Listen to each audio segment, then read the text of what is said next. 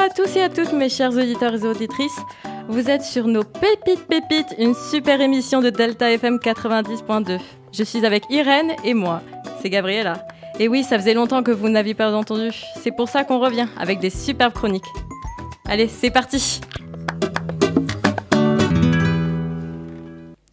Aujourd'hui, Irène va nous parler des mystères de Poitiers, avec la Grande Goule, la forêt moulière, puis nous débattrons sur l'art contemporain. Aujourd'hui, nous reprenons nos chroniques, car comme nous n'avions pas refait depuis janvier, et comme d'habitude, je cherchais une idée de chronique et j'ai repensé à l'histoire de Poitiers, comme on habite dans ses environs. Et pour euh, la rendre plus attrayante, je me suis dit, mais oui, je vais parler des légendes et mythes de Poitiers et sa région. Car je n'allais quand même pas vous faire un exposé euh, sur la bataille de Charles Martel quand même.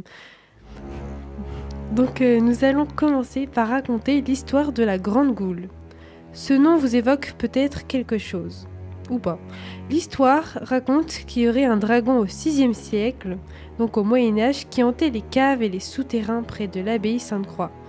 Ce dragon sortait de la rivière Miosson en affluent du Clin pour dévorer les nonnes.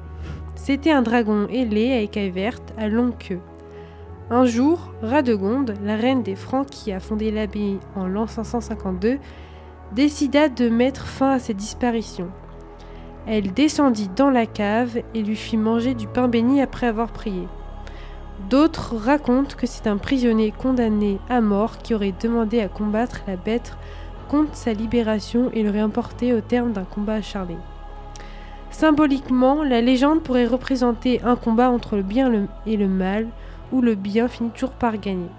Aujourd'hui, vous pouvez retrouver une sculpture en bois de la Grande Goule dans le musée Sainte-Croix, sculptée par Jean Gargot en 1677.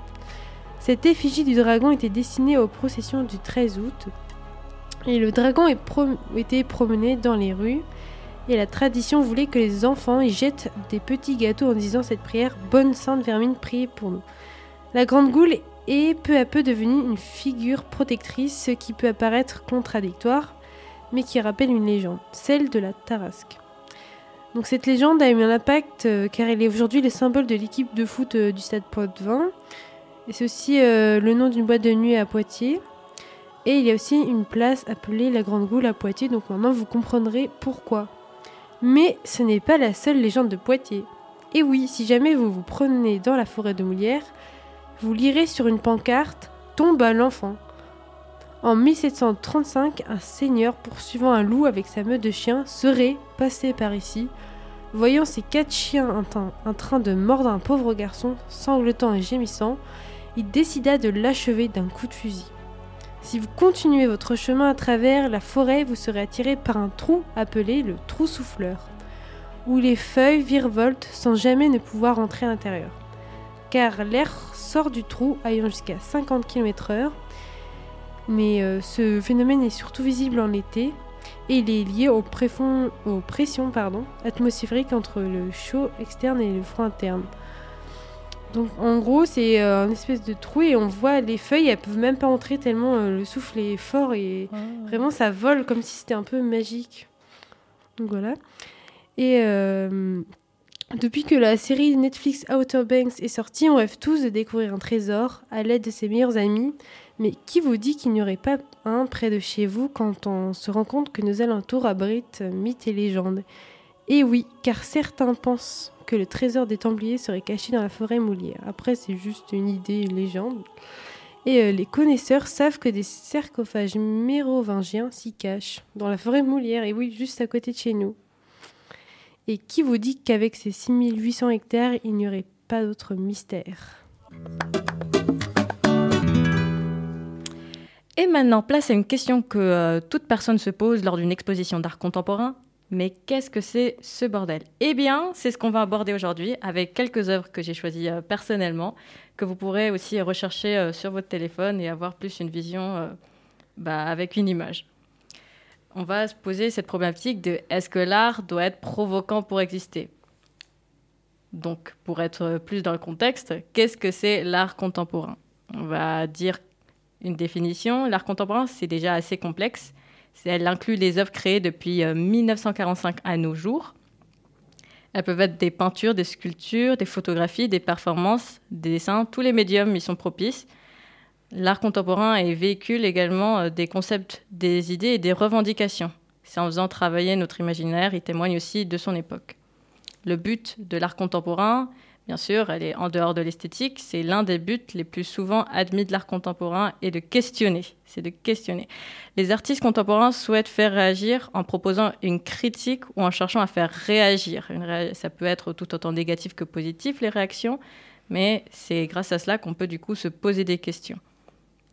Et du coup, euh, voici euh, une œuvre qui a beaucoup fait réagir les, personnes tout autour de soi et qui ont du coup choqué le monde entier. Euh, c'est Tree, l'œuvre de l'artiste américain Paul McCarthy. Elle a été installée brièvement en octobre 2014 à la FIAC. Et la FIAC, c'est la Fédération internationale d'art contemporain à Paris, sur la place Vendôme. Comme le nom de cette sculpture gonflable dit, Tree, c'est un arbre. Du haut de ses 24 mètres, elle fait euh, initialement référence à un sapin de Noël, parce que oui, c'était pour Noël. Et l'artiste admet qu'il peut y avoir plusieurs connotations. Et c'est un peu à cause de ça qu'il y a eu euh, des retours assez négatifs. C'est pour cela qu'une bonne majorité ont cru voir une connotation sexuelle, et plus précisément un plug.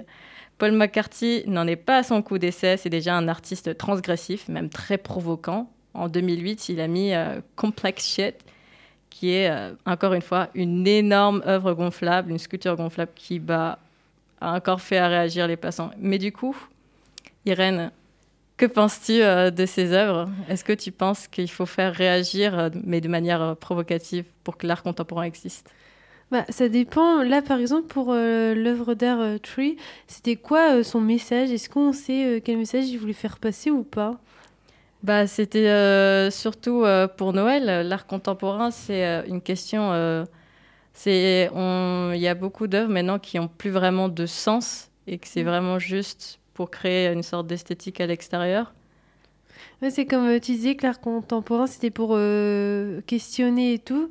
Du coup, je me demandais euh, s'il voulait questionner quelque chose et tout. mais du coup, s'il n'y a pas de truc. Et après, on peut se dire que c'est les gens qui ont des mauvaises euh, idées en soi. Peut-être qu'il n'avait pas fait exprès, je sais pas. oui, oui, c'est bien. Bah, ça, ça montre comment euh, notre société d'aujourd'hui euh, voit une œuvre. Parce que les enfants, plus principalement, bah, ils n'ont pas vu ça comme une connotation assez voilà, quoi, sexuelle. Ils l'ont plus vu comme un arbre très, très simplifié. Et ça montre bah, du coup une sorte d'évolution entre l'âge enfant et l'âge adulte. C'est ça aussi qui est intéressant avec l'art contemporain. C'est que tout dépend de notre façon de penser, dans quel contexte on vit euh, et de quelles expériences on a vécues. Euh. À ce que je sache, je pense pas qu'un enfant de 3 ans euh, croyait que ça soit. Voilà quoi. Moi, je pense pas non plus, hein, parce que. après, en plus, je pense que bah, déjà, c'est son style, il fait toujours des trucs simples, je pense. Et même un truc gonflable, super détaillé, c'est pas possible quand c'est gonflable. Donc, Après, sur Poitiers, il y a eu déjà des arbres assez. un arbre robotique. Ah oui? Ouais. Ouais, je crois que je regarde sur internet et tout. bah, du coup, euh, en vrai, moi, ça m'a, ça m'a pas choqué en plus que ça. Après, le, caca, enfin, on en voit un peu partout des trucs dans ce style. Hein, euh. Surtout, en vrai, à Paris, ça doit moins. Enfin, moi, je pense que ça pourrait moins choquer parce que ils voient beaucoup de choses différentes.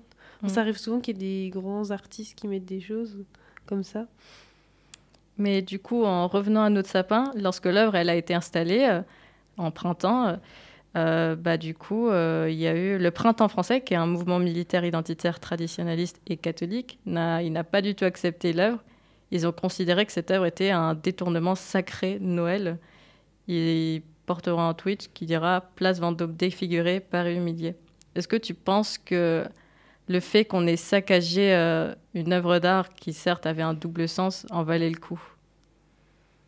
Bah, du coup, c'est un... Enfin, c'est un peu bête de répondre comme ça.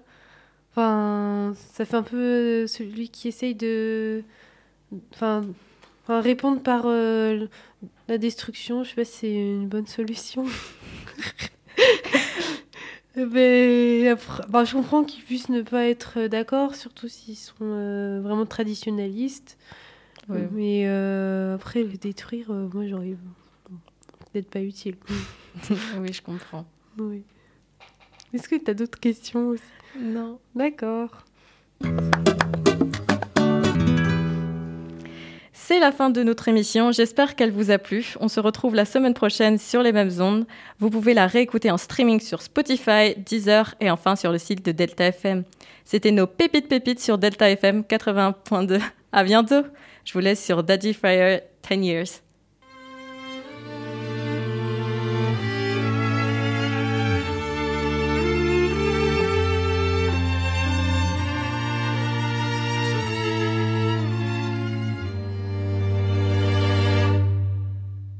We've been together for a decade now.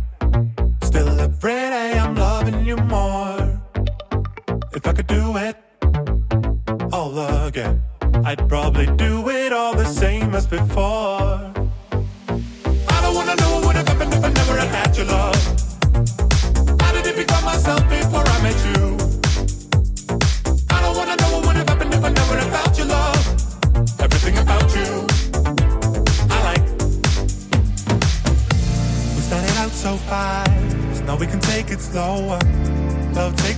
Time, takes a little time, so take a little time. As it ages like wine.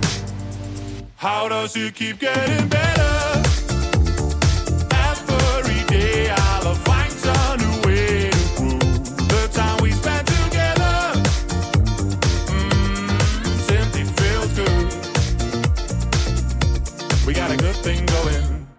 And just when I thought was full,